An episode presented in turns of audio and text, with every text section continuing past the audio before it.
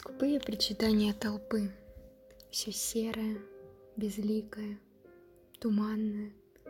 Сухие возгласы. Жаль девушку. Увы. На лицах маски скорби, горя. В душах безразличие прохладное. А что случилось? Да, неясно, не спасли. Вроде сама, а там, ну кто же правду скажет? Стоит ребенок. Хочет поиграть и не поймет, куда пришли. Мужчина краской на кресту новую дату мажет. А крики птиц всегда предвестники беды На этот раз умолкли, будто понимая. Неподалеку две вороны — это местность их сады.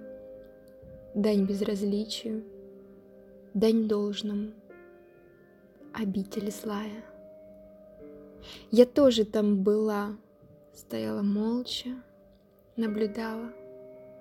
Вокруг все в розах, самых искренних цветах. Дань безразличию. Я точно понимала, что нахожусь на своих собственных похоронах.